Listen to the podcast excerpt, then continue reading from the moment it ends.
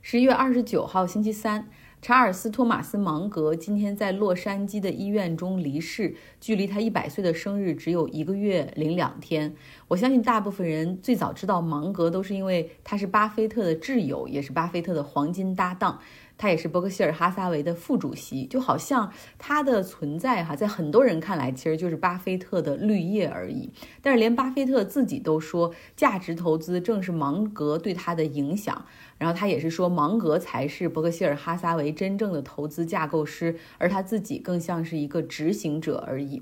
后来，随着信息的发达，大家逐渐看到，哦，这个芒格在伯克希尔哈撒韦股东大会上的这种谈吐，他的一些讲话，然后看到写芒格的书《穷查理宝典》等等，以及他的很多访谈，越来越多的人开始了解芒格的智慧和人生哲学。那民间还有总结芒格语录、归纳他思想的芒格主义追随者，就是那种拒绝浮躁，然后要坚信毅力、定力，要深入思考，然后寻找那种超过生命价值的一些东西哈。呃，那芒格他这个人总是引经据典，像他讲话过程之中，经常会引用什么西塞罗、呃爱因斯坦、马克吐温，甚至孔子的话，然后来提炼和归纳自己的投资哲学、商业理念以及人生的意义和价值。嗯，有一句话他说的挺有意思哈，我我挺喜欢，就是说嫉妒是这个世界上最愚蠢的罪恶，其他罪恶也许还能带给你一点快乐，但是嫉妒是唯一不能够带来快乐的罪恶。芒格还有很多经典的语录哈，大家喜欢的话可以去找《穷查理宝典》那本书来看一看。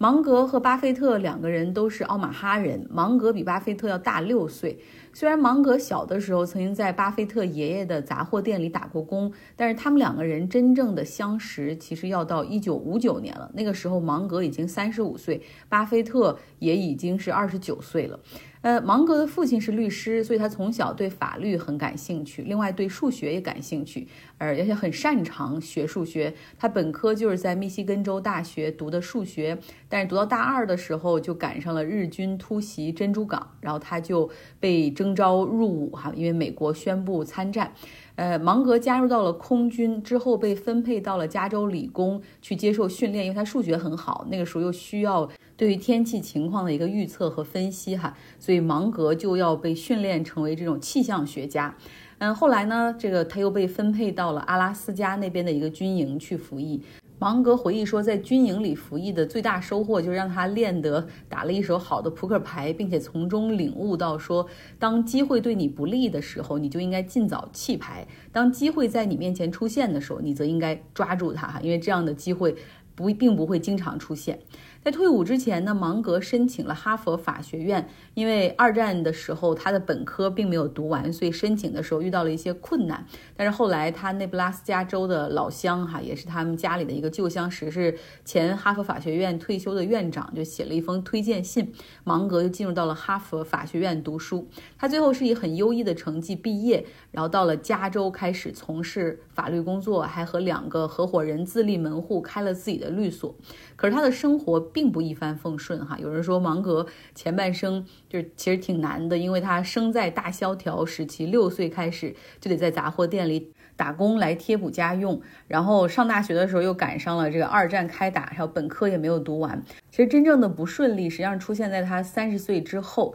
因为那个时候他经营律所，在经济上其实并不是很成功。然后另外，他和自己在二战中结婚的这个妻子也离了婚，他们唯一的儿子在九岁的时候还死于了白血病。然后他这个就是这个律所经营的也不是很好，遇到了财务困境，几乎要破产哈。他女儿也经常就是说，为什么你总是开着那辆。破车就不能换一辆好的吗？那芒格他在这个财务困境中，就希望能够找到办法，但是律所这方面很显然没有办法带来额外的收入。他那个时候数学很好，所以开始在业余时间去投资股票和地产。业余时间的这个投资让他赚到了人生的第一个一百万美元。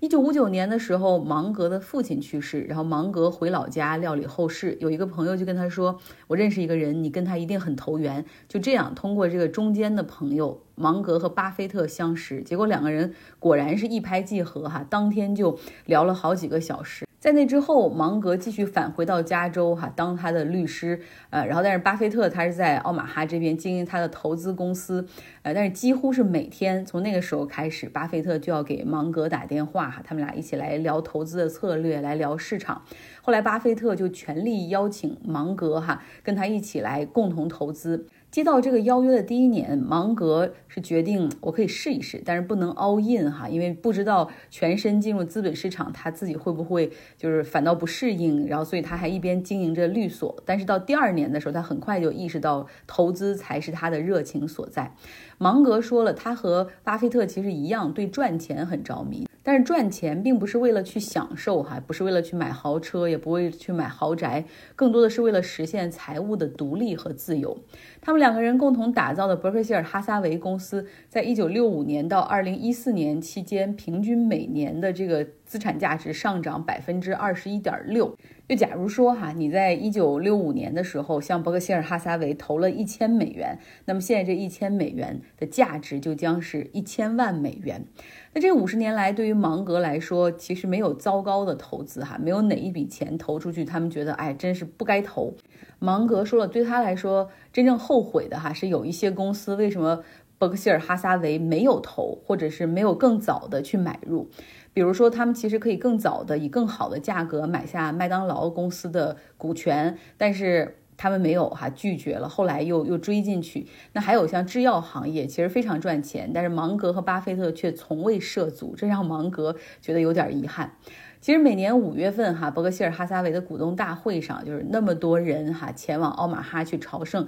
看的就是芒格和巴菲特两个人接受这个股东们的提问。一个问题抛出来，然后这两个老人侃侃而谈，去分享自己的投资哲学。经常这个股东大会的提问环节就长达四五六个小时。想必在明年的这个舞台上，也就是明年五月份奥马哈的这个股东大会上，可能巴菲特会感觉到格外的孤独，想念他一生最好的朋友哈，最好的知己。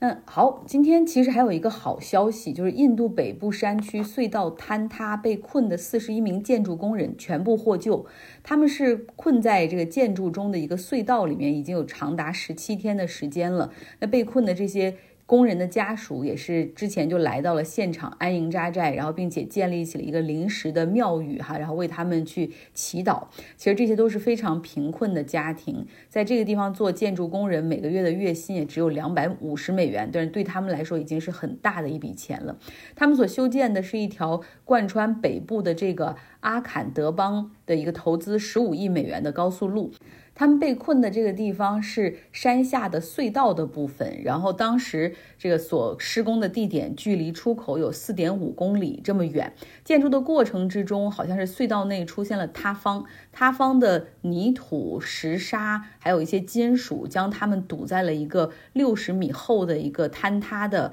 我们叫坍塌墙的后面吧。那为了和他们建立联系，援救小组是将一个十五厘米宽的一个管道哈，然后这个是插到了隧道里面，然后通过一个摄像头完成了对这个里面的情况啊，然后这个画面的一个捕捉，然后同时也看一下这四十一名工人的一个情况。之后呢，他们通过这个十五厘米宽的管道向里面送了很多的食物，包括腰果、葡萄干，还有其他的热食，还有水等等。那印度政府之后就开始实施这种救援，然后还。不惜重金请了这种美国的钻探机器，然后过去施工哈，但是进展十分的缓慢，后来还出现了故障，主要是因为这个坍塌墙内其实是有很多的石块和金属哈，这样的这种钻探器其实并不适合那样的一个条件。后来呢，印度方面就动用了这个 Plan B，算是。叫老鼠洞矿工，那就是矿工持手动的电钻，然后在很小的空间内进行挖掘。因为这些矿工过去都是在很狭小的